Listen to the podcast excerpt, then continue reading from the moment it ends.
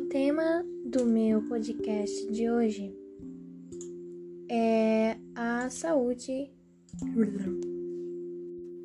O episódio de hoje é atividade. O episódio de hoje é Saúde na Infância e na Adolescência. O título do trabalho científico que estou relacionando é Atividade Física e Saúde na Infância e na Adolescência. O nome da revista é Revista Brasileira de Medicina do Esporte. Esse artigo foi publicado em 1998. Bom, a vida de adultos hoje, se ela for bem ativa na questão da saúde, então quer dizer que quando ela era criança, ela também tinha uma vida bem ativa. Então, se o adulto hoje, ele quando criança, ele praticava esportes, por exemplo, é, hoje é, é mais difícil ele ter doenças no coração, doenças no pulmão, na respiração, e isso é muito importante para nossa vida.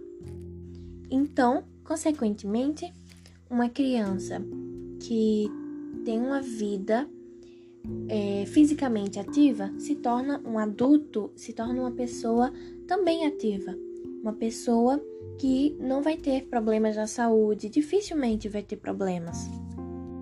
Então, chegamos no nosso ponto.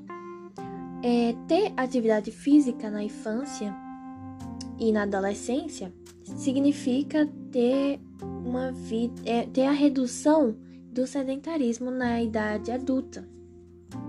Hoje em dia, tem muitas crianças que já são sedentárias por conta da tecnologia. São, são poucos adolescentes e crianças que hoje não têm celular. Você sabe disso. E é, você, de vez de estar tá praticando algum esporte ou se alongando, correndo, brincando, você está apenas sentado no sofá, mexendo no celular. Você já parou para pensar que o que você está fazendo, se você está no celular, sentado no sofá, futuramente você vai ter vários problemas na saúde e isso não é bom.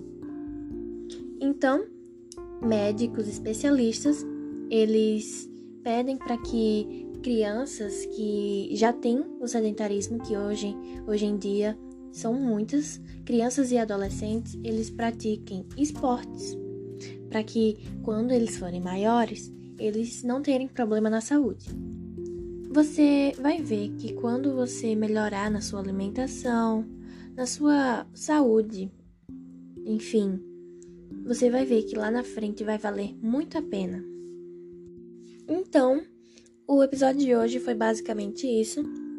É, eu espero que tenham entendido e refletido um pouco sobre é, a sua saúde. E é isso. Tchau!